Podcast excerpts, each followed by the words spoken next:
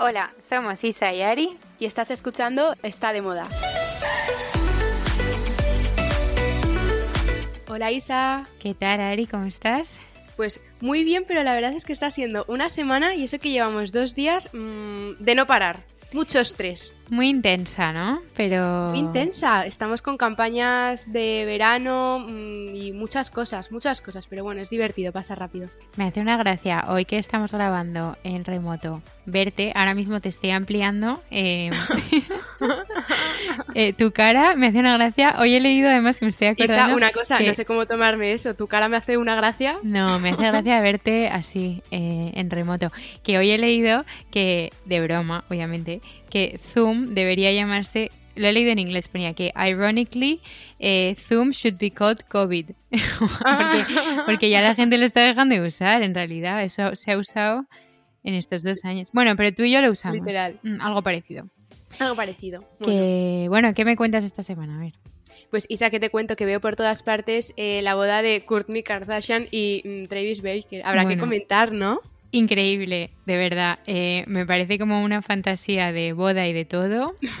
Empezando por el desembarco que han hecho eh, todo el clan en, el, en Portofino.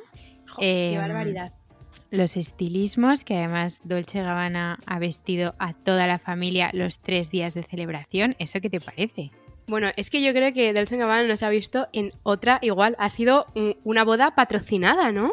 Pues yo he estado leyendo por ahí que, bueno, que les ha vestido y tal, y en Business of Fashion, que a, a las dos nos gusta mucho leer, ¿no? Este medio, sí. eh, la pareja, los diseñadores de Dolce Gabbana contaban que eh, habían alojado a la pareja en un megayate y habían creado una tienda efímera en Portofino de su marca durante el fin de semana para los invitados y los visitantes de la villa. Y en declaraciones al diario británico The Daily Mail, la firma ha negado que se trate de un acuerdo publicitario y ha comentado que simplemente era la anfitriona del feliz evento. Eh, pues no sé qué decirte, la verdad. Yo, perdóname que lo dude porque ha sido muy exagerado. O sea, yo lo he visto como un patrocinio en toda regla. No sé hasta qué punto mmm, habrá sido pagado o no, pero tampoco creo que las Kardashian hagan nada por amor a Dolce Gabbana y a la familia, ¿no? Hombre, que les pueda gustar lo entiendo, pero ya cuando sí. una marca te viste los tres días y encima monta un pop-up, es que es como de broma, ¿no? Pero, pero Total, oye. y encima, ¿sabes? Hay algo curioso en lo que me he fijado, que es que eh, todo, todas han subido a sus redes sociales un montón de eh, fotos de, de, sus vestidos y etiquetaban a la marca. Pero Kim Kardashian no ha subido absolutamente nada y es porque ella tiene una colaboración con Valenciaga. Entonces, claro, claro no puede subirlo, solo ha subido como una foto de, sus manicura, de su manicura con sus uñas, o sea que yo creo que algo hay 100%. Seguro, seguro, seguro. Pero bueno, eh, aún así, me parece un sueño. No sí. sé si el mío, no sé si el mío, pero bueno, el sitio donde se han casado, que es lo que estábamos hablando antes, es un castillo que se llama Castelo Brown. Eh, de 1557, o sea, siglo XVI, eh, con vistas al mar, al puerto de Portofino, o sea, eso sí que es una pasada de sitio. No, no, eso es, un, eso es un lujo. Y también había leído algo como de um, una villa en la que estaban, que era Villa Oliveta, pero que también era de la familia Dolce Gabbana. Entonces, ah, pues... al final era como que la marca había aportado todo, claro, claro. Um, el pop-up, o sea, todo, todo. Bueno, mmm, no sé, o sea, es muy ellas, ¿no? En realidad a mí no, no, no me sorprende. ¿Y de los looks, qué me dices? pues de todo un poco. A ver, son muy Dolce Gabbana en realidad, así que... O sea, yo creo que se han querido crear como el sueño italiano, la película de los encajes, los bordados, las, las imágenes de la Virgen, que además las llevan, están presentes en todos los vestidos. Desde Kim Kardashian con el mini vestido mini, mini, mini negro y la imagen de la Virgen en el pecho hasta el velo eh, de Courtney. Bueno. Bueno, has visto que eh, la Virgen del velo de Courtney es el mismo tatuaje que lleva eh, Travis tatuado en, en, la cabeza. No, eso no lo... Ay, no me había dado cuenta. ¿Qué dices? Pues lo he leído antes, muy fuerte. Hay como guiños por todas partes. Me hace mucha gracia. Oye, Ari, y otra cosa que tenemos que comentar es el Festival de Cannes, que, que además, eh, bueno, yo, o sea, he estado todo el fin de leyendo sobre Anne Hathaway. No sé si te ha pasado lo mismo. Me ha pasado porque además han hecho un repaso ya no solo de los looks que ha llevado al festival, sino looks aeropuerto también. Exacto, eso te iba a decir. Para mí es la que se lleva el premio, yo creo. Totalmente de acuerdo. A mí me ha alucinado. Me ha gustado sobre todo un, vestido que llevó que era cortito de Gucci. De Gucci. Bueno, chulísimo. ¿Cómo es, por favor? Ese es mi favorito. Encima lo llevaba con unas gafas como cat eye y unas sandalias de tacón plateadas chulísimas. Para mí, de red carpet, ese es el ganador. Y de aeropuerto, tanto el de ida como el de vuelta, que es el de ida iba como con un traje oversized negro camiseta blanca y zapatillas blancas, que me parece súper cool para ser Anne Hathaway, como que yo no me la imaginaba que fuese tan guay. Y el de vuelta que lleva un gorro de crochet súper chulo, una camisa blanca y un vaquero normal, también. O sea, es que me parece como. Ole su bueno, no sé si habrá sido ella o su estilista, pero muy buen trabajo.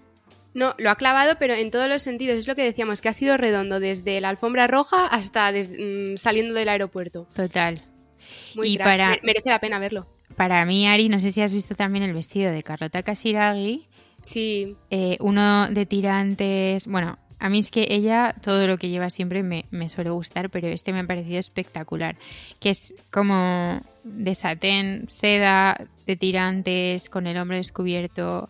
Y no sé si es un azul marino o negro. O sea, azul marino muy oscuro o negro. Muy oscuro. Súper elegante y con un moño súper básico, o sea, como simple, el pelo recogido y con un maquillaje súper discreto y es que va perfecta. También te digo que me parece que ella nunca falla, ¿verdad? Es como una tía que sabe cómo hay que ir en cada. Es que es elegantísima, además. Además de ser súper guapa, me parece como muy elegante. Total. También me ha pasado con. Me ha pasado con esta gala, Isa, que me ha parecido más divertida en cuanto a vestimentas que, por ejemplo, la Met Gala. Hay como mucha más variedad, la gente ha arriesgado más, más como colores, transparencias, eh, formas. ¿No te parece? Estoy de acuerdo. Y con un toque un poco más elegante, quizá. También a ver, no es por nada, pero una cosa es, es, es, un estilo un poco más europeo, aunque luego vengan de todo el mundo, y lo otro es un poco más americano, ¿no? Igual esa es un poco la diferencia de estilo. Aunque luego los invitados son de todo el mundo, pero no sé. Sí, puede ser. Sí, la verdad es que mm, podría ser esa Buena reflexión. no sé. Me, has dejado como pensativa de por qué será. Mind blown. que han vestido mejor esta vez. Pues, Isa, ¿sabes quiénes me han encantado también? ¿Quién? A ver. Eh, estos son modelos ex Victoria's Secret una se llama Anja Rubik y Poppy de Levin. Ya. Anja eh, la he visto que llevaba un vestido que se puso Hailey Bieber en, ¿Ah, en un after party de, del Met Gala. Sí, uno, pues uno de San Laurent que es como marrón. Eso es, Justo. sí. lo he visto. Con una flor, además me parece súper tendencia porque es vestido um, cut out, que ahora mismo está por todas partes, con la flor ahí en medio, en un color así eh, como empolvado. Me ha gustado muchísimo. y Poppy de Levin igual también, un vestido cut out, eh, floreado por arriba, muy es que Poppy de Levin eh, a mí me parece muchísimo más cool que su hermana, pero además desde mucho antes. Es, es la hermana mayor de Cara de Levin y, me parece que tiene un estilazo que siempre va súper bien. A mí ella me encanta. Estoy de acuerdo. Y no se le da el bombo, ¿verdad? Exacto. Que debería darse. Pero sí, sí. Y oye, ¿y qué opinas de mm, Sharon Stone, que ha sido como también de las más comentadas? Ay, me gusta mucho porque llevaba un vestido desmontable, ¿no? He visto. Sí. Eh, muy guay, sí. Y luego he leído algo de que llevaba el pelo eh, sin teñir, como con canas, que también... Bueno, un poco reivindicativa. se está empezando a ver un montón, eso vez es más normal. Mujeres Así, con ha jugado un poco, yo creo, también con el primer look que se ha puesto, este desmontable, como Blake Lively en, los, en la Met Gala, ¿no? Que se quitaba así de repente la falda y era otro look. Pero... Pero... me gusta más este, fíjate, que el de Blake Lively.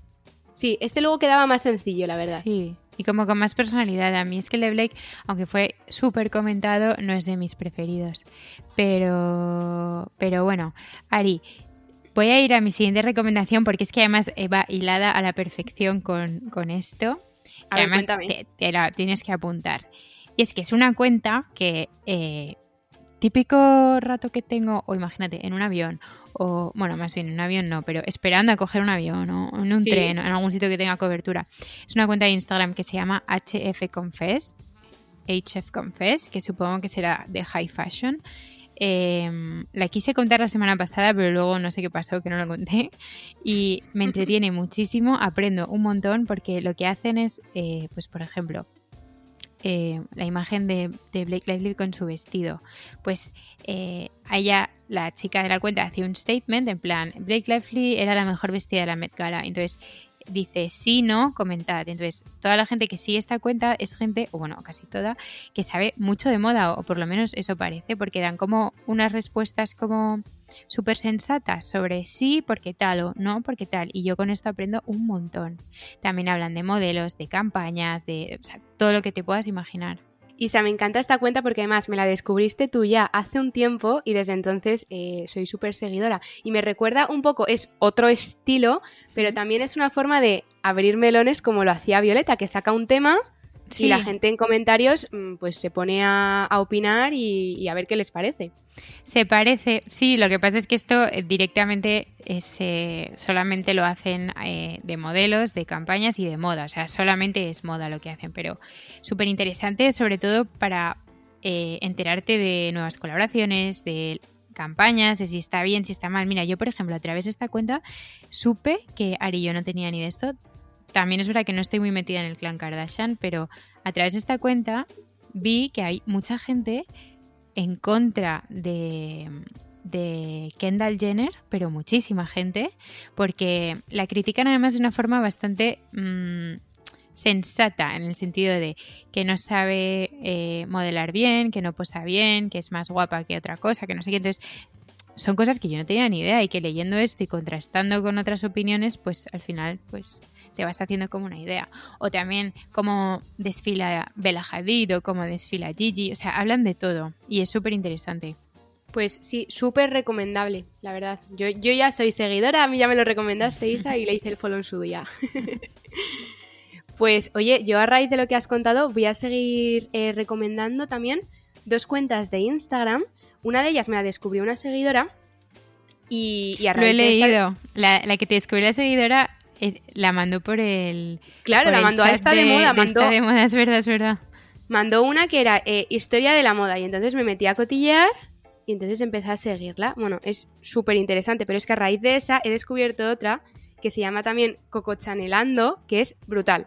Bueno, a ver, las dos cuentas son eh, de unos profesores universitarios. La primera es de uno que se llama Carlos Sánchez Medina y la segunda es de otro que se llama Fran Eseg.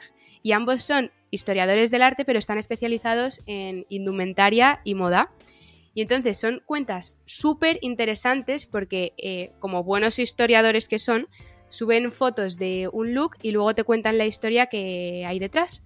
Y, por ejemplo, una de las que he visto, eh, de las últimas que han subido, es la de varios cuadros que son retratos y puedes ver el balzo en todos ellos, que es como un tocado femenino que tiene así forma de aro acolchado y está envuelto como en terciopelo y luego está decorado con, joyitas. Pues te cuenta que lo puso de moda Isabel de Este, que era una noble italiana, una marquesa y que fue una mujer súper influyente en el, en el momento y que encima era coleccionista de curiosidades súper exóticas. Y como este ejemplo hay un montón y es muy curioso porque van subiendo diariamente típicas historias como esta de complementos, eh, vestidos, faldas, eh, y es muy muy interesante, de verdad, porque te descubre cosas que no tenías ni idea y dices, ostras, pero si es que hay una pedazo de historia detrás. Qué chulo. Además eso está súper bien porque son cuentas con las que aprendes, ¿no? Total, total, total. Así que mira, hoy, hoy hablamos de cuentas, hemos hecho unas cuantas recomendaciones. Bueno, yo tengo una cuenta más que recomendarte y con esta no aprendes, pero te ríes, y además tú la conoces de sobra, que se llama Natcher, N-A-T-P-H-E-R. Qué risa, Ari. O sea, a ver, es verdad que no me río con el 100% de sus vídeos, hay algunos que no me hacen mucha gracia, pero hay otros que es que como que me los pongo tres o cuatro veces de la risa que me dan. Por ejemplo, esta mañana, y además por eso lo quería comentar hoy, esta mañana me ha mandado mi hermana uno de, este tío que sale él, o sea, a ver, la cuenta esta es de un chico que lo que hace es que actúa, entonces eh, distintas... Eh, escenas o escenarios o, yo qué sé, situaciones, ¿no? Entonces este, eh, este vídeo era sale él como con típico pinganillo como de, de cantante o en este Sí. caso de piloto, está haciendo de piloto de avión, ¿no? Y entonces pone eh, como lo típico de absolutely no one, dos puntos, y luego pone todos los pilotos de avión y entonces sale como el piloto de avión con el pinganillo metido como si fuese un chupa chups en la boca hablando en plan... ¿Sabes? Como cuando en los aviones no se entiende nada de lo que están diciendo. sí, sí, sí. Bueno, pues eso, que me ha hecho tanta gracia. Y nada, es esa típica cuenta que si te quieres distraer un rato y reírte, o sea, o mandarlo por tu grupo de amigos, es que es lo mejor. Son buenísimos. A mí, de verdad, estas cuentas me dan la vida. Mira que en redes sociales podemos aprender un montón con las cuentas que acabamos de recomendar, pero luego también necesitamos este tipo de cuentas Hombre, para reírnos y que son las que compartimos. Claro. Y, Isa, ¿no sigues a una TikToker también? Bueno, también está en Instagram que se llama Esperanza Gracia. no. Bueno, pues esa es la siguiente que tienes que seguir. Eh, es una chica que hace un contenido súper, súper bueno y que hace como muchas eh, comparaciones entre cómo es la vida en Estados Unidos y cómo es aquí en España. Y entonces, por ejemplo, dice, eh, cuando tu madre te regaña en Estados Unidos y entonces se ve que ella abre la puerta y es... Hola Hailey, ¿podrías bajar un poquito la voz que estás haciendo mucho ruido? Y de repente es como es en España. Y es, oye, ¿pero qué pasa? Que la música está a tope. O sea, Con la es- chancla. con la chancla en la mano, eso es. Y entonces hace unas comparaciones que de verdad lloras de la risa. Qué bueno, qué bueno. Así que nada, es verdad, hay que seguir estas cuentas. Yo, yo de Napster también soy fan. Oye, ¿y algo más, Ari? Eh, bueno, pues es que eh, quería comentar algo contigo, no tiene absolutamente ya nada que ver, y es de unas tendencias que he leído que quiero saber qué opinas. A ver, cuéntame. He estado Cuéntame. viendo esta mañana que vienen dos cosas muy fuertes de cara a verano. Una son los turbantes. Vale. que en la Met Gala, no sé si te acuerdas, pues ya había un look Mm. en el que alguna de ellas llevaba turbante. Sí. Y mm, bueno, yo también pienso que siempre he sido como de gorrito y de bucket hat y nunca me, me he planteado llevar esto. Pero eh, ahora se ha puesto súper de moda y parece que este verano todo el mundo va a ir mm, con pañuelo a modo turbante en la cabeza. ¿A ti te gusta? Eh, pues me mola, pero no me lo había planteado, la verdad. Pues Nunca nada, lo he plantéatelo llevado. porque, porque es la tendencia que viene. Y he leído que eh, un poco impulsora de esto fue Grace Kelly, que era súper fan, y también lo han llevado muchas otras eh, royals, como Isabel II, que en sus viajes, al- o sea, era más que nada por comodidad, porque si hacía viento, pues para llevar... Claro, es lo típico de, del descapotable. Eso Como es. un coche descapotable y para no despeinarte se ponían un, como un pañuelo. Eh, vale, pero yo eso no me lo imagino como un turbante. O sea, yo turbante me estoy imaginando como un rap en plan como que te, en- te enganchas todo el pelo arriba. O sea, todo el... Sí, todo el pelo y el pañuelo arriba. No, ¿no? Bueno, claro, pero es que es, o sea, lo llaman turbante porque es el pañuelo, pero puesto a modo turbante, como hacia arriba, ah, con el lacito arriba. con el lacito arriba, claro. Vale. Vale, vale. Y bueno, dicen que eso se va a poner mm, súper de moda y se va a utilizar un montón. Yo ya lo estoy viendo bastante en Instagram, ¿eh? lo del tema pañuelito. Sí, lo del pañuelo se está viendo ya. Bueno, Se pues mola viendo. para verano, me gusta. Y luego otra Isa que es. Esta me hace gracia. Vuelven los pantalones pirata. ¿Qué dices? Que Me has matado para- con eso. Para quien no sepa cómo es este pantalón, es el que tiene el corte justo por debajo de, de la rodilla. Y ya en muchos desfiles eh, han salido este pantalón pirata, Michael Kors, Chanel, que lo están llevando a modo sastre con, con la blazer a juego. A mí, ¿Cómo, no nos vamos a acordar del pantalón pirata, por favor? o sea, es lo que iba a decir, a mí me lo plantaba mi madre, o sea, desde pequeña, pero vamos, pequeñas. que me lo he comido con patatas el pantalón pirata durante muchísimos años. Aún a mí me gustaba, ¿eh? Me hacía gracia, me gustaba. Pero, A, a mí ninguna. a ver, yo creo que esto es como cuando volvió el pantalón de pana, que nosotras lo teníamos atragantado de llevarlo tanto de pequeñas, pero luego de repente pues como que yo pana al final le acabo llevando un montón, así que será cuestión de verlo, verlo, porque no, es, no me disgusta, o sea, no me parece feo, pero en invierno no. O sea, si es, vale, una cosa, si es pantalón pirata para invierno llevado con una bota alta, me encanta. Eso sí, y eso ya lo he visto y eso ya me lo he planteado alguna vez. Ahora, en verano todavía no, no sé, no lo sé, la verdad. Me lo voy a pensar un poco. Hay que reflexionar. ya, te contaré. Yo desde luego que de esta tendencia de momento, mira, voy a pasar. Me voy a atrever con el turbante y me vas a ver por la playa. ¿Y por qué no el turbante y el pantalón pirata? Qué risa, por favor. Solo quiero verte en verano así. Bueno, mm, es para hacerme foto portada de Lola, en fin. Pues que, vale, mira, y te voy a contar yo mi última cosa. Eh, y esto es volviendo a algo que hablamos aquí hace tiempo, que era una tendencia de peinarse las cejas que se llamaba soap eyebrows, ¿te acuerdas? Sí. Que se hacía sí, como, o sea, básicamente era hacerlo como con una pastilla de jabón y típico cepillo de ceja y frotar el cepillo con el jabón para que se, se quedase como un poco pastoso y luego ya te peinabas la ceja. Eso era como en teoría. Bueno, pues nunca encontré esa cera. El caso es que el otro día paseándome por Sephora, que me encanta porque me puedo pasar tres horas ahí probando, oliendo eh, que si el bronzer de no sé qué, el highlighter de no sé cuántos, además descubro un montón de marcas nuevas y, y entonces eh, pregunté si lo tenían y entonces de repente me dicen, sí, ahí tenemos el, la cera de Anastasia Beverly Hills. Y yo, bueno, con ese nombre tiene que ser bueno seguro. El caso es que Anastasia Beverly Hills es una marca súper famosa de cejas. O sea, especializada en cejas, sí. Entonces me dijo Vale. que eh, la cera esta era el bestseller, que era de milagro, eh, quedaba uno en la tienda, que yo no sé si eso fue marketing o qué, pero me dieron ganas de llevármelo, total que me lo he llevado.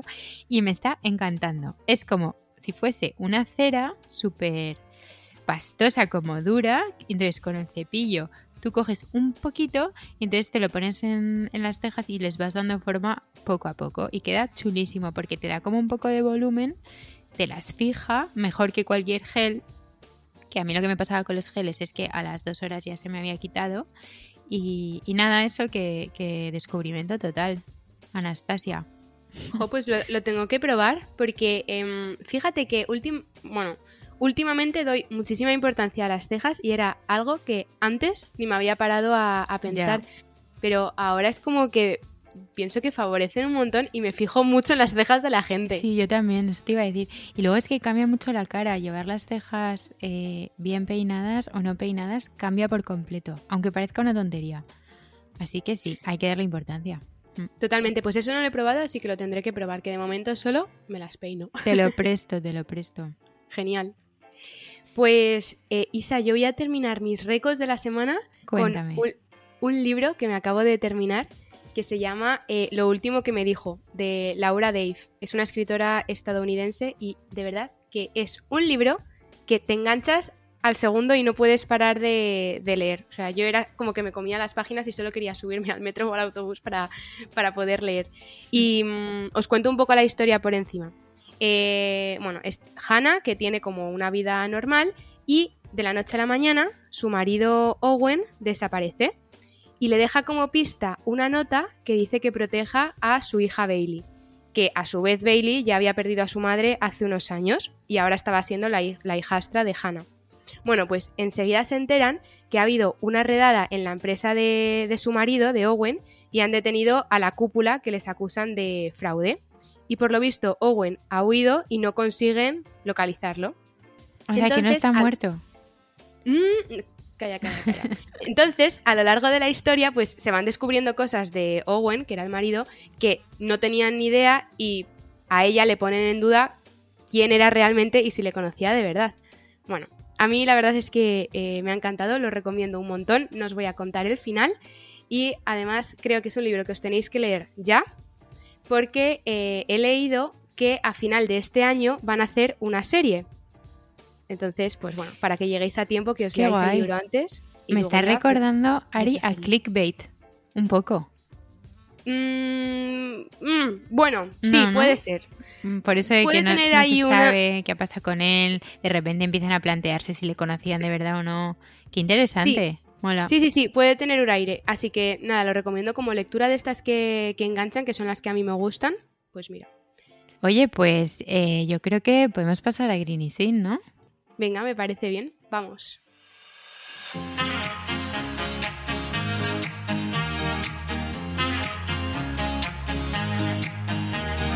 Bueno, Isabel, ¿Qué, ¿Qué, me cuentas de Green Sin? Te cuento que, a ver, esto es bastante mm, fácil de entender y como muy simple, y es que eh, viajar en tren es una mejor opción antes que viajar en avión. Hombre, siempre que puedas, ¿no? Entonces, por ejemplo, si tienes un viaje a Barcelona, pues em, es más sostenible viajar en tren en vez de en avión. ¿Por qué? Pues mira, según la Agencia Europea de Medio Ambiente, el 72% de los gases de efecto invernadero emitidos a la atmósfera proceden del tráfico rodado, es decir, coches, autobuses, motos. El 14% es aéreo, aviones, y el 13% marítimo, y tan solo el 0,5% proviene del tren. Por tanto, podemos decir que el avión supone casi nueve veces más emisiones de gases efecto invernadero por pasajero y kilómetro que el que supone viajar en tren. Así que nada, eso que mi consejo es que siempre que se pueda elegir el tren que se elija y ya está. ¿Mm? Me gusta tu consejo encima. A mí el tren me encanta porque em, es como un método bueno, súper rápido de, viajar eh, en el sentido de que, por ejemplo, vas a la estación y ya mm, con que vayas 10 minutos antes te vale. Y sin embargo, para ir al avión tienes que estar mínimo una hora si es nacional o mm, cuatro si va a ser internacional.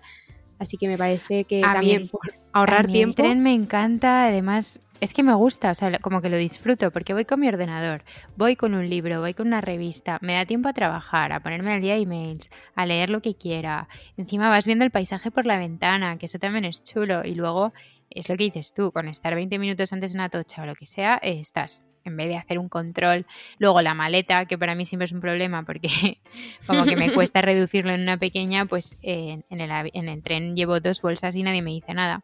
Así que sí, es un gusto, la verdad. Ese es un buen consejo que lo digas ahora de cara a verano, que todos nos, estamos planteando ya sacar mm, los vuelos o trenes o lo que sea. Pues si tenemos la posibilidad, tren. Claro, claro. Pues yo, Isa, esta semana mm, parece que ha sido como el episodio de las cuentas de Instagram, pero es que he descubierto una, gracias a mi amiga Andrea, que se llama The Zero West Guide. Y es alucinante porque tiene casi un millón de seguidores, que esto me hace pensar en la cantidad de gente que está interesada en, todo el tema de sostenibilidad.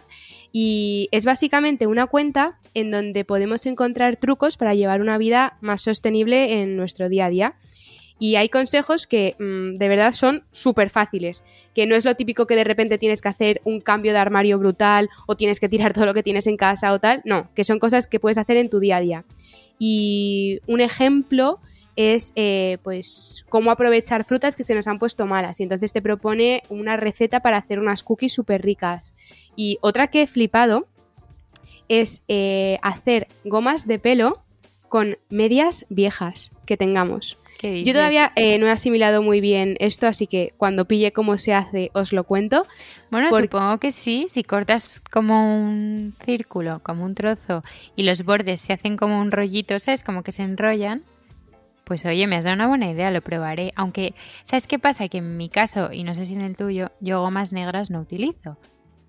Las mm. utilizo como de color rubio, como marrones. Pues y medias marrones no tengo muchas. Pero quizá para el de pelo negro, ¿no? Sí, sí, sí, pues yo depende. La verdad, mm, lo de las gomas es, la, que pille, porque igual que hay un mundo con los calcetines en la lavadora, en mi caso es con las gomas de pelo. Bueno, Pierdo claro, todas. Por supuesto. Y, no vuelven a aparecer nunca más. Pues eh, bueno, pues nada, que sigáis a, esta cuenta, que es como una guía muy fácil de, que nos podemos aplicar en nuestro día a día y hay cosas muy curiosas como esta de las medias que quizá nunca te habías parado a pensar. No, mola, mola, muy buena idea. Oye, gracias Ari y gracias Andrea. Andrea, que es la que tiene mérito, que es la que es la más sostenible de todas. Oye, pues vamos a las noticias. Venga, vamos. Bueno, Ari, esto es muy fuerte. Lo que te quiero contar es que, bueno, yo no sé si tú te acuerdas hace años que Betemans sacó una camiseta de DHL, que es la agencia de transporte, y se hizo viral. Y hubo un momento que hasta el camión de DHL era como cool. Te estoy hablando como de 2016. Todo el mundo sacaba fotos del camión, de la, de la, gente, de los trabajadores de DHL, todo el mundo se quería hacer con la camiseta, que al final, en vez de comprarla a través de Betemans, lo que hacían era comprarla directamente a la página oficial de la mensajería, que era muy fuerte y se hizo viral, ¿no? Bueno, pues eh, después de esta camiseta, DHL vuelve a la moda aliándose con una firma sostenible nacida en Múnich que se llama Mike Hoffman. Eh, la colección se llama Forever Pieces y eh, esto es súper curioso. Se gestó a través de un concurso de diseño en el que participaron más de 800 amantes de la moda de 80 países diferentes. Y entre las 2.375 prendas presentadas se seleccionaron 6 para la colección. Una gabardina, una blusa, un pantalón, un Little Black Dress LBD y un conjunto de gemelos. Em, la verdad es que tiene buena pinta, mola bastante, ya se puede comprar, está en la web y todo. Y me ha parecido súper curioso. O sea, como, como DHL, que es que nadie se lo podría imaginar, está en moda, haciendo moda. A mí, de verdad, que este tipo de colaboraciones me alucinan, porque me parece que hay gente tan creativa y son unos mm, reyes del marketing. ¡Qué burrada! O sea, ¿cómo esto se les puede ocurrir, no? Muy bueno, pero si es que después del éxito de la camiseta del mensajero, que fue la bomba, eh, no sé, tiene sentido. Además mola que encima esta marca sea sostenible, es guay. Y además te prometen que son prendas que te van a durar toda la vida. Eso pone en la página web. que te lo garantizan, ¿no? Sí, te lo garantizan. prendas para toda la vida. y que hayan hecho que el público presente sus diseños y hayan elegido seis de esos diseños también me parece súper especial. No, no, toda la campaña en sí, muy guay. Mm. Me gusta. Luego tengo que mirar bien las fotos porque solo he visto una que me ha salido antes en Instagram. Así que bien que me la hayas recordado. Pues yo, Isa, ahora te voy a hablar de eh, Valenciaga porque ha presentado su colección Primavera 2023 en Wall Street. Bueno, el domingo suele ser el día de descanso en las bolsas de todo el mundo, pero, sin embargo, la bolsa de Wall Street en Nueva York no cerró ya que fue el sitio elegido por Demna Basalia para presentar la nueva colección. Los asientos fueron ocupados por celebrities de todo el mundo, que estuvieron presentes embajadores como Kanye West, Pharrell Williams, Candace Swanepoel, J Balvin, y entre las pantallas por las que se puede ver habitualmente el estado del mercado de valores, pues pasaban las modelos. A rasgos generales, lo más característico desde del desfile han sido los rostros tapados con máscara de látex de todos los modelos que borraban pues la identidad de cada uno. Y con esto el diseñador lo que quería hacer es proclamarse en contra de las conductas humanas que nos llevan a perder la identidad por un mundo que hoy ya se encuentra totalmente globalizado y que parece haber perdido el rumbo. Entonces, bueno, estas máscaras eran de, de látex y solo podías ver la mirada. Y entonces él lo que quería es que se mostrara cómo todos estos personajes estaban estandarizados, no tenían mueca, no tenían rasgos, pero tenían una premisa muy clara, que era denunciar el capitalismo que reduce las vidas al simple hecho de trabajar, trabajar y trabajar y como plantearte la pregunta de a quién le importa, quién viste qué, si al final todos parecemos iguales. Así que como contexto de lo que es, me ha parecido muy, muy guay. Qué fuerte, ¿eh? Sí, la verdad es que muy curioso. Hay ahora un montón de memes y comparaciones en redes sociales que hacen bastante gracia. Pero bueno, eh, en cuanto a la ropa, el desfile se dividió en tres partes. La primera, que la han llamado como garde-robe, que hace referencia a prendas clásicas y tradicionales del guardarropa. Y entonces son pues trajes de chaqueta, blusas con lazadas en el cuello, un montón de siluetas oversize. Luego, una segunda parte que era ropa de noche con vestidos mm, vaporosos, lentejuelas, eh, oscuros en negro. Y una tercera parte que está dedicada a la colaboración de Valenciaga y Adidas, que ya la comentamos hace unos episodios y se ha caracterizado sobre todo por colores muy vivos, azules, rojos, amarillos, que han sido los que han dado pues un poco de vida al desfile porque el resto mm, ha sido muy muy oscuro. Así que nada, este, este ha sido el, desfile. Oye, pero qué guay. Si lo piensas ahora, cada vez los desfiles son más estilo performance en los que vas y es como un poco actuación, eh, casi como si fueras a ver una obra de teatro. Eh, me parece súper interesante. Totalmente, es que al final yo creo que cada vez están dando más importancia a lo que es el contexto y que les ayuda también a reivindicar temas o al contrario, que te hagan mm, recordar o no sé, mm, es muy importante el ambiente. Un espectáculo, vamos, que ya no es solo que estén enseñando la ropa, sino que también hay un mensaje, ¿no? Que quiere transmitir eh, la marca. Así que súper interesante, me gusta mucho. No sé si me gusta tanto la colaboración Adidas Valenciaga, la verdad, Ari, que la he estado viendo y es verdad que lo hablamos hace unos episodios que estábamos un poco expectantes a ver cómo sería y no es de mis preferidas, pero bueno, el desfile en sí ha sido bastante chulo. Estoy de acuerdo, a mí esta última parte no me ha encantado, no, no soy muy fan, además es como oversize, pero demasiado. O sea, era todo como, ostras, pero ¿cómo te vas a poner eso mm, para hacer deporte? Que se supone que también es un poco a veces el fin de las marcas. Pero bueno, no sé, no me ha encantado.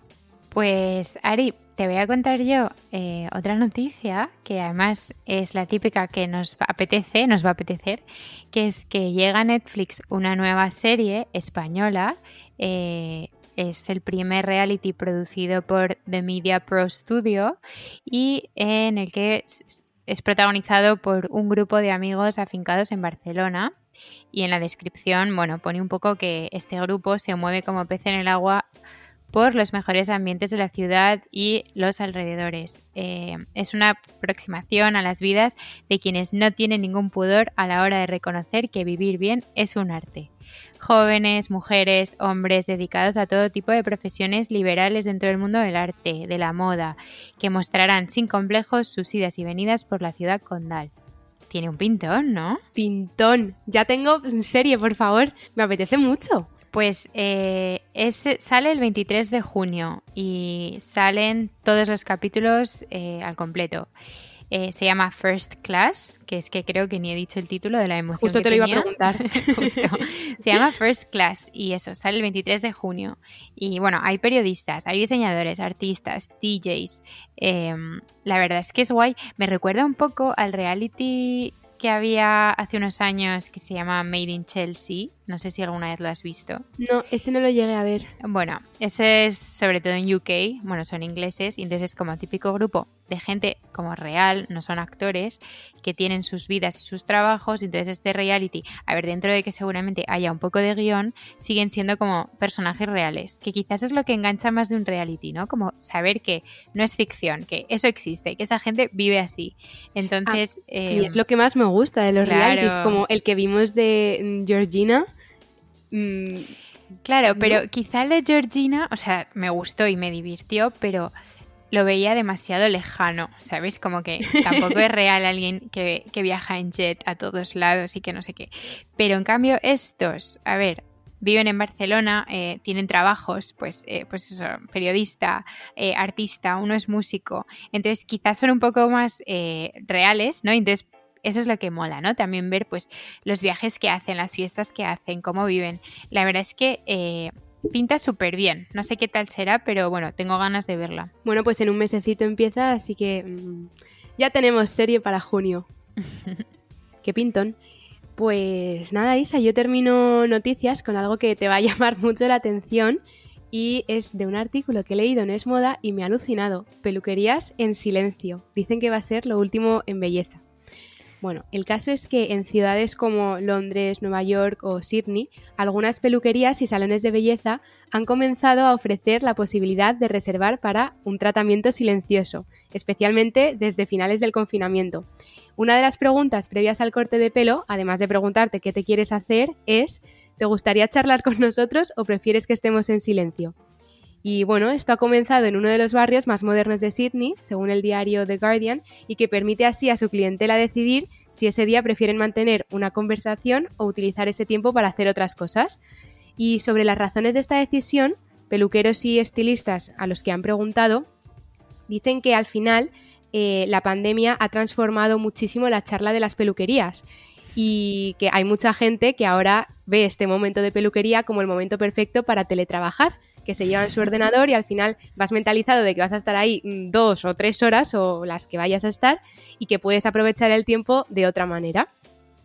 Y me hace gracia porque, por lo visto, mm, yo nunca me había parado a pensar en esto eh, y las peluquerías son uno de los pocos espacios destinados a la belleza o el bienestar donde no se aplica esta política de silencio, porque si pensamos en spas, sitios de masaje, tratamientos faciales, en todas es como que hay silencio y un ambiente que te invita a relajarte. Y sin embargo, no lo hay ni en las peluquerías ni tampoco en los centros de, manicuras.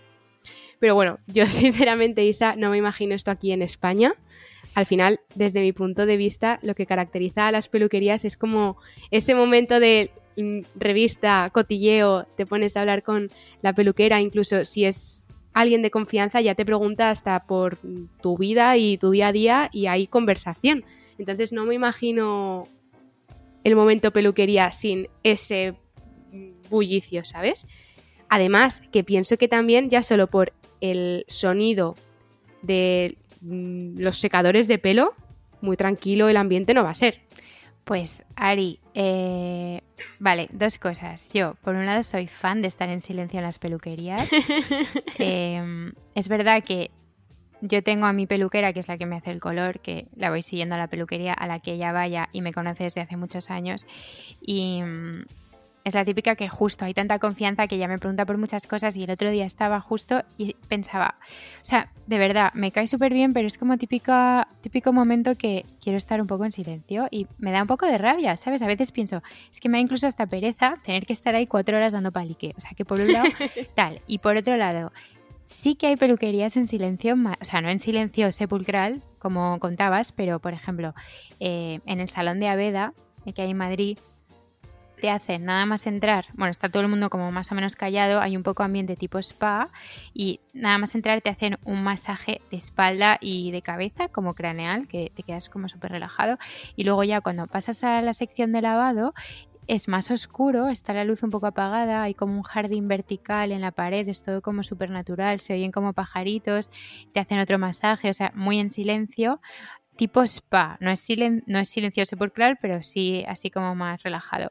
Y en la que he estado hoy, que, por cierto, eh, casualidad total que cuentes esto porque he estado esta tarde, em, que es oculto, también es bastante tranquila. O sea, al final el chico que me, está, me estaba haciendo un alisado, el chico que me lo estaba haciendo, me ha preguntado pues lo básico, dos, tres cosas, pero como que te respetan un poco ese momento de, oye, estás, vienes a un sitio bueno en el que ofrecemos un servicio pues premium, eh, te da un masaje como, te quedas como a gusto, te da un masaje, estás relajada, eh, te ofrecen tomar algo, un café, agua, lo que sea, y, o sea, es como una experiencia distinta. Que también es verdad que luego está la peluquería con el bullicio y el hola y el cotillo a full, que también es divertido, pero yo entiendo que si vas a hacerte, mm, imagínate, color, que son pueden ser cuatro o cinco horas de peluquería, tía, yo acabo con la cabeza como un bombo, la verdad, o sea, prefiero silencio. Totalmente. Yo ahora, eh, y además ha sido casualidad que desde justo después de pandemia, no es que me vaya a teletrabajar, pero aprovecho y me llevo el ordenador para avanzar con cosas o hacer algo, aprovechar el tiempo de otra manera, porque antes simplemente me iba ahí con el móvil y era como, bueno, pues a pasar el rato, ¿no? Que se pase A ver qué me cuentas. Sí. y... Mm, pero es que también a mí se me hace un poco incómodo el momento que me estén tocando el pelo y yo sin hablar con la gente. No lo sé. Igual también que voy a confesar una cosa y es que el tema masaje en la cabeza mientras te lavan el pelo no me gusta nada. No me lo puedo creer. Te lo prometo. Es algo que le gusta a todo el mundo, pues yo confieso que a mí no me gusta absolutamente nada porque eh, me duele. Me duele, o pues sea, es que te lo han hecho muy brusco.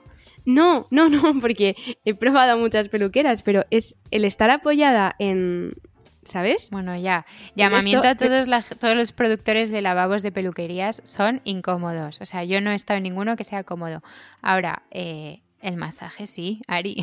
Pero es que como el lavabo es tan incómodo, no me permite concentrarme en la relajación del masaje. Entonces estoy como ah, en tensión de, por favor, ¿puedes terminar ya para que puedas tirar bien el cuello? Desnucada. Estoy desnucada, lo paso mal. No me gusta. Oye, y hablando de las uñas que decías que tampoco se hacen en silencio, eh, yo voy a uno aquí al lado de mi casa que ahí sí que no te dirigen ni la palabra y me da un gusto. es como, de verdad, estoy pagando por este servicio. Te ofrecen un café eh, y ya, poco más. El resto es el masaje, las uñas y tal. O sea, yo es que en realidad a las uñas y eso voy a relajarme, ¿eh? duda que tengo existencial. Dime, eh, dime. ¿No te hablan porque son bordes o porque es también un sitio de relajarte? Sí, porque la gente va como pues tranquila. ¿Sabes? Como a su rollo, a, relajarte un poco, que al final que te, que te hagan la manicura y luego el masaje al final que te dan con crema es como mi momento preferido. Sales como levitando de ahí. bueno, no sé, depende cómo lo enfoques. O quieres cotilleo o quieres relajarte. Pero bueno, que, mm, que, que sí, ahí están. Que, estoy, que estoy comentando mucho tu noticia. y yo creo que, Ari, deberíamos pasar al consultorio. Hoy que estamos aquí las dos relajadas sin invitado. Nosotras sí que vamos a relajarnos con el consultorio. Justo. Venga, vamos a ver qué cosas nos preguntan.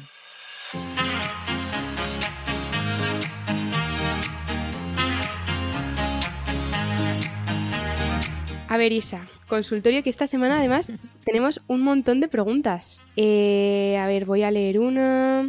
¿Soléis merendar? Ideas de merienda para ¿Sabes verano. qué es la que iba a leer yo también? No me lo creo. O sea, mira que hay juro, preguntas. La tengo aquí, es que no sé si me estás viendo. Qué fuerte. Venga, a ver, pues contesta y ahora contesto. Me encanta esta pregunta. Eh, bueno, la merienda me encanta. Yo, para empezar, no me salto ninguna comida, hago cinco y si puede ser alguna de picoteo, mm, pues también. Entre medias, me encanta. y la merienda mm, es de, también de mis comidas favoritas del día.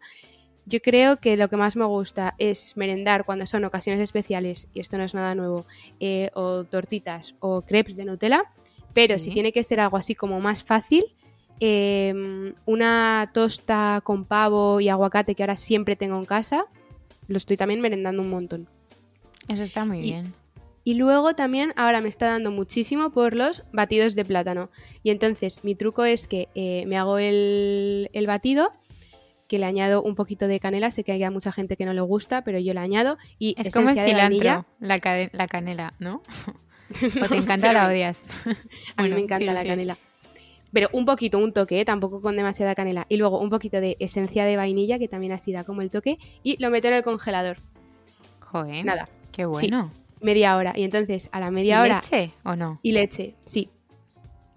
Y a la media horita, pues no está congelado del todo, pero está súper frío y un poco como mm, granizado, Smoothie. como smoothie. Qué y está riquísimo. Y es mm, súper rápido, vamos, lo que viene siendo el batido de plátano de toda la vida metido en el congelador, pero lo recomiendo bueno. para merendar. Pues a mí me hace gracia esta pregunta porque casi nunca meriendo, a no ser que sean ocasiones especiales o me muera de hambre. Eh, pero hoy, eh, justo que además estamos grabando en casa, antes de grabar, eh, me he hecho, Ari, una merienda que he dicho, qué buena está, y he bajado y me he vuelto a hacer lo mismo. Mira, te lo voy a explicar porque es que además, eh, o sea, me la voy a apuntar para acordarme más días. He cogido un yogur de soja porque yo eh, lácteos no suelo tomar muchos porque me sientan mal. Bueno, me va por épocas, pero últimamente me están sentando muy mal y lo he cortado por completo. Entonces, un yogur de soja, medio plátano en trocitos, fresas y frambuesas, ¿vale? Todo en un bol con el yogur. Y luego le he puesto una cucharada de un peanut butter que me acaban de mandar de una marca que se llama 226 ERS. 226 ERS, ¿vale? Que es como para, es de barritas energéticas, sobre todo, como de suplementos para, para deportistas o para, bueno, imagínate, de repente haces un hike un día o te vas a hacer un trekking o lo que sea, pues te llevas una barrita para esquiar, o sea, suelen ser como eh, como calóricas y además súper nutritivas con proteínas y tal. Pero bueno, también hacen eh, pues esto, pues un peanut butter sin aditivos, sin, sin cosas como la típica de supermercado que son malísimas. Esto es como natural. Total, que le he puesto la cucharadita de peanut butter y una cucharadita de miel. O sea, no sabes qué cosa tan buena. Que he bajado y me he repetido un bol de lo mismo. En plan, otro yogur, otro medio plátano, las frambuesas, las fresas, la miel y el peanut butter. Increíble.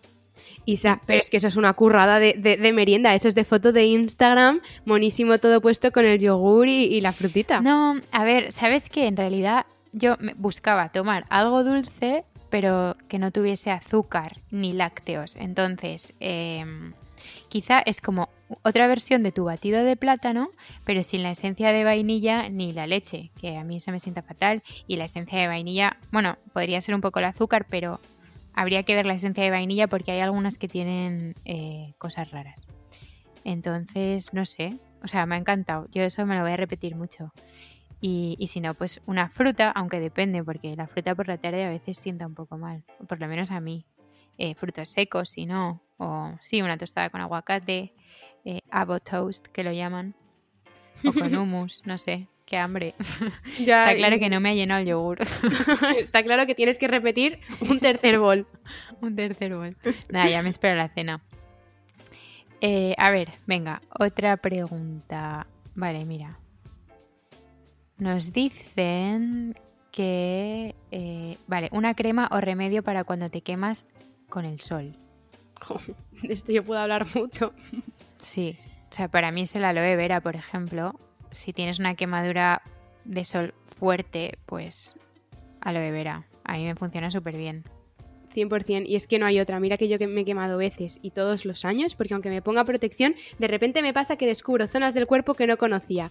Y me quito ya el bikini y veo que se me ha quemado, pues el año pasado, una zona en la axila que no había visto que existía. Ah, ya sé en cuál mi vida. dices. Como... Sí. Sí. el trocito que hay como cuando doblas el brazo. Eso es. Pero es que ahí, ahí duele mucho cuando te quemas porque se queda como rojo permanentemente. A mí también me ha pasado, ¿eh? ¿No? Es, Es, que, que, claro esas que zonas hay que protegerlas con protección súper alta. Igual el escote, el cuello, todo eso hay que protegerlo muchísimo, pero muchísimo, ¿eh? Las manos, Ari, las manos eh, es algo como muy olvidado, la gente no se las protege y al final con la edad acaban saliendo muchas manchas y muchas arrugas y estamos ahora a tiempo de cuando tomemos el sol protegernos también con 50 las manos. Totalmente, yo en las manos nunca me pongo crema, la verdad, pero fíjate que es de las pocas zonas del cuerpo que no se me queman. Y los pies tampoco se me, me suelen quemar. No, sí, es las como- manos no, no se queman, ¿eh? Bueno, seguro que se queman, pero es más por la radiación, o sea, porque te esté dando el sol, que hay que protegerlo, igual que igual que te proteges la cara, pues lo mismo a las manos, que también es piel bastante sensible. Pues sí, pero mm, bueno, que es que no hay otra cosa mejor que el aloe vera en Total. todos sus formatos. Eh, pasamos a otra pregunta. Venga. Ay, mira, esta yo creo que es interesante. ¿Cómo vestís para salir de fiesta? Ideas, looks de discoteca, porfa. Esta me parece interesante, Isa, porque es verdad que depende de dónde seas, se sale de una manera u otra. Y, la, y la época también, ¿eh? Porque yo te voy a decir cómo salía yo con 18 y seguramente ya no se salga así. bueno, o a lo mejor sí, a lo mejor sí. Por lo ejemplo, mejor en. Madrid eh, eh, somos mucho de salir en zapatillas. No somos de arreglarnos tanto, tanto, tanto como a lo mejor en otras ciudades de España, pero sales en zapatillas y no es raro. Que Y te yo tengo alguna entrar. amiga que venía... En tu garito con zapatillas. Tú ya quieres ir a la discoteca. No, pero mm, ¿no lo piensas? Que a mí me ha pasado que he tenido alguna amiga que no es de Madrid y en el momento en el que hemos salido, de repente ella a lo mejor se ha puesto eh, unos tacones y yo iba con las Converse. Vale, no. No, no, no, no. Momento tacón, eh, a no ser que sea una fiesta. Eso o- es. Sí, justo. Pero es que yo me estoy acordando que eh, con mis amigas del cole lo llamábamos el uniforme para salir.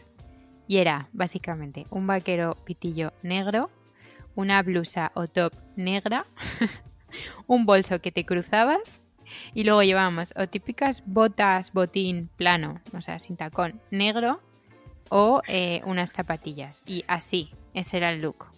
Isa, me está entrando la risa porque creo que es el uniforme que teníamos todas. Claro, el uni- pues eso te digo, pero quizás ese era el uniforme que llevábamos para salir por Madrid en 2015.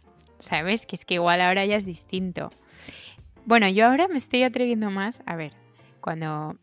¿Sabes? Cuando quiero- voy, imagínate, el otro día que salimos juntas, que fuimos a este sitio que ponía música tecno, que era muy guay.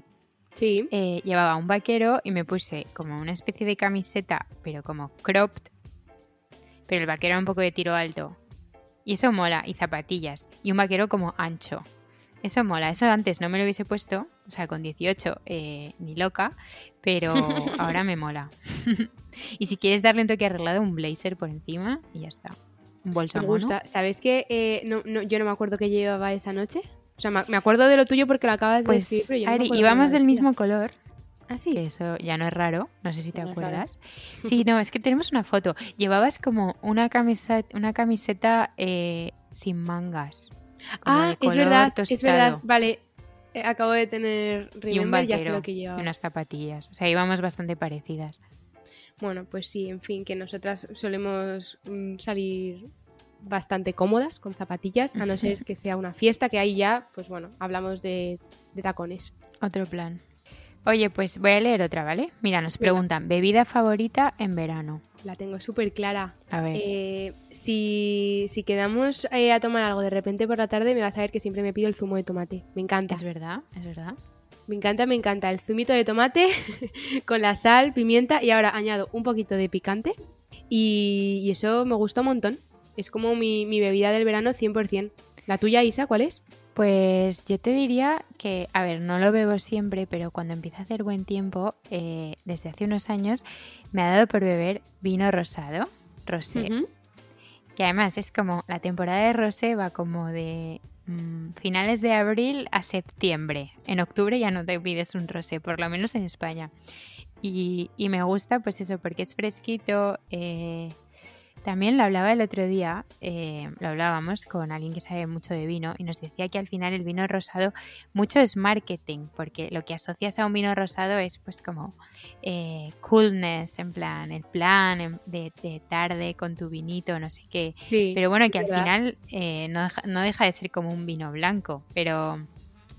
Bueno, es una mezcla, ¿no? Creo que de los dos el vino rosado se hace con tinto y blanco, creo. Eso hay que buscarlo, pero creo que sí. Y, nada, eso, en verano suelo beber eso y si no, pues agua o agua con gas o Coca-Cola, como, todo el año, vamos. Y, hidratada, ¿no? Justo. Bueno, pues venga, última pregunta. Bueno, hacemos dos más, venga, una tú y otra yo. Venga, genial. Em, esta es graciosísima. ¿Qué preferiríais, hablar con los animales o hablar todas las lenguas del mundo? Hablar todas las lenguas del mundo, yo creo. Yo creo que también, aunque me agobia pensar en el jaleo que tendría en mi cabeza, ¿no? Como si hablo todas las lenguas del mundo, qué estrés, por favor. No, y luego a la hora de soñar. Y imagínate, imagínate que entiendes a los animales. Imagínate ir por la calle y de repente ir entendiendo al perro, al pájaro, a la lombriz, al gusano. eso sí que es para volverse loca. Mm, bueno, puede ser, pero a mí me encantaría porque tengo a mm, mi hermana peluda, que es Chloe, que me encantaría que me hablase cuando llego a casa. Vale, eso sí, Ari, pero imagínate que pisas una hormiga. A mí no me gustaría oírlo. bueno, tienes toda la razón. Ya. No, no. Y sabes que no lo había pensado así, como que mataba O imagínate que tu perro está hasta las narices de ti un día. Pues tampoco te gustaría que te lo dijera, ¿no? Es como si te lo digo yo, te lo dice una amiga tuya. No sé si me gusta. Nos quedamos entonces con todas las lenguas del mundo.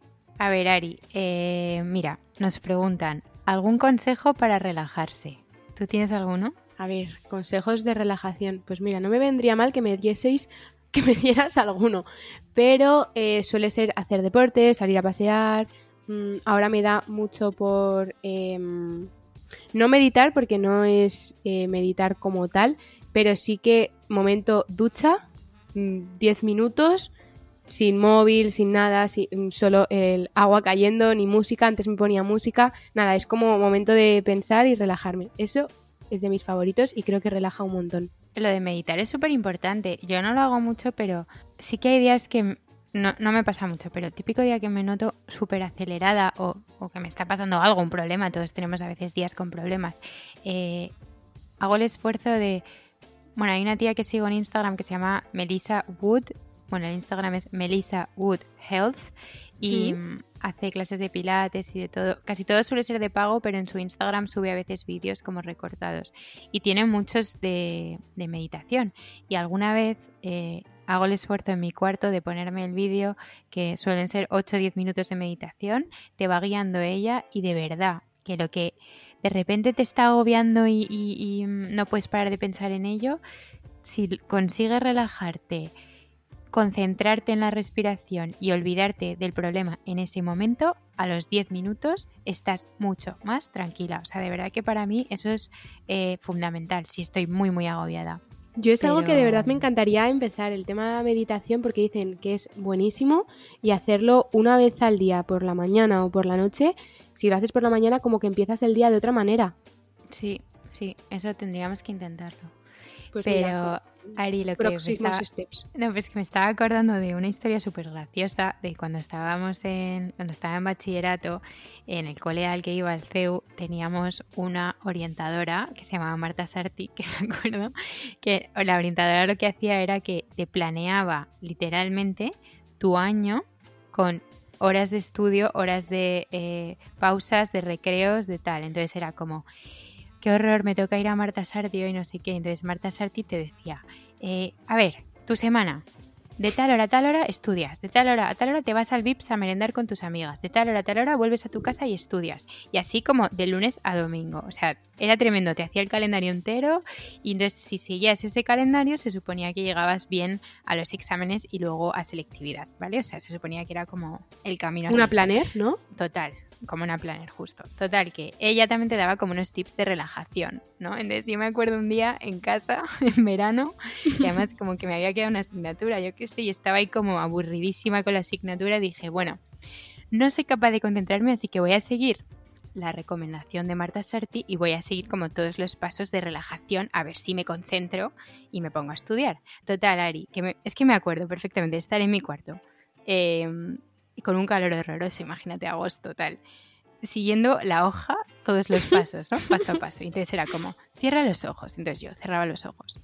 Y ahora siente eh, un cosquilleo que te atraviesa desde el ojo izquierdo, te va bajando por el moflete, la barbilla, luego te sube por el otro ojo, ahora baja un brazo, entonces decía, ahora tienes que sentir tu brazo izquierdo más pesado, luego el derecho más pesado. Bueno, Ari, me quedé dormida encima de la mesa.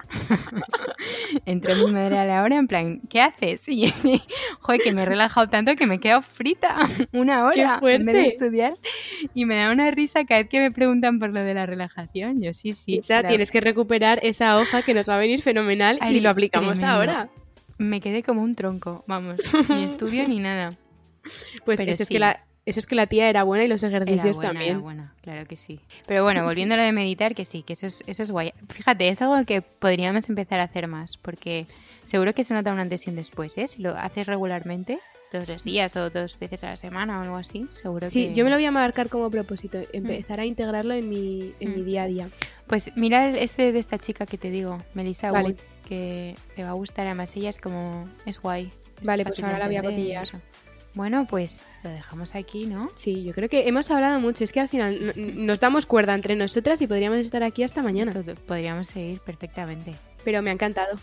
Me ha encantado, sí. También un ratito para nosotras, que nos hacía falta. Y la semana que viene más. La semana que viene más. Y, y nada, que gracias por escucharnos y nos vemos el lunes. Un beso. Mil gracias. Besito.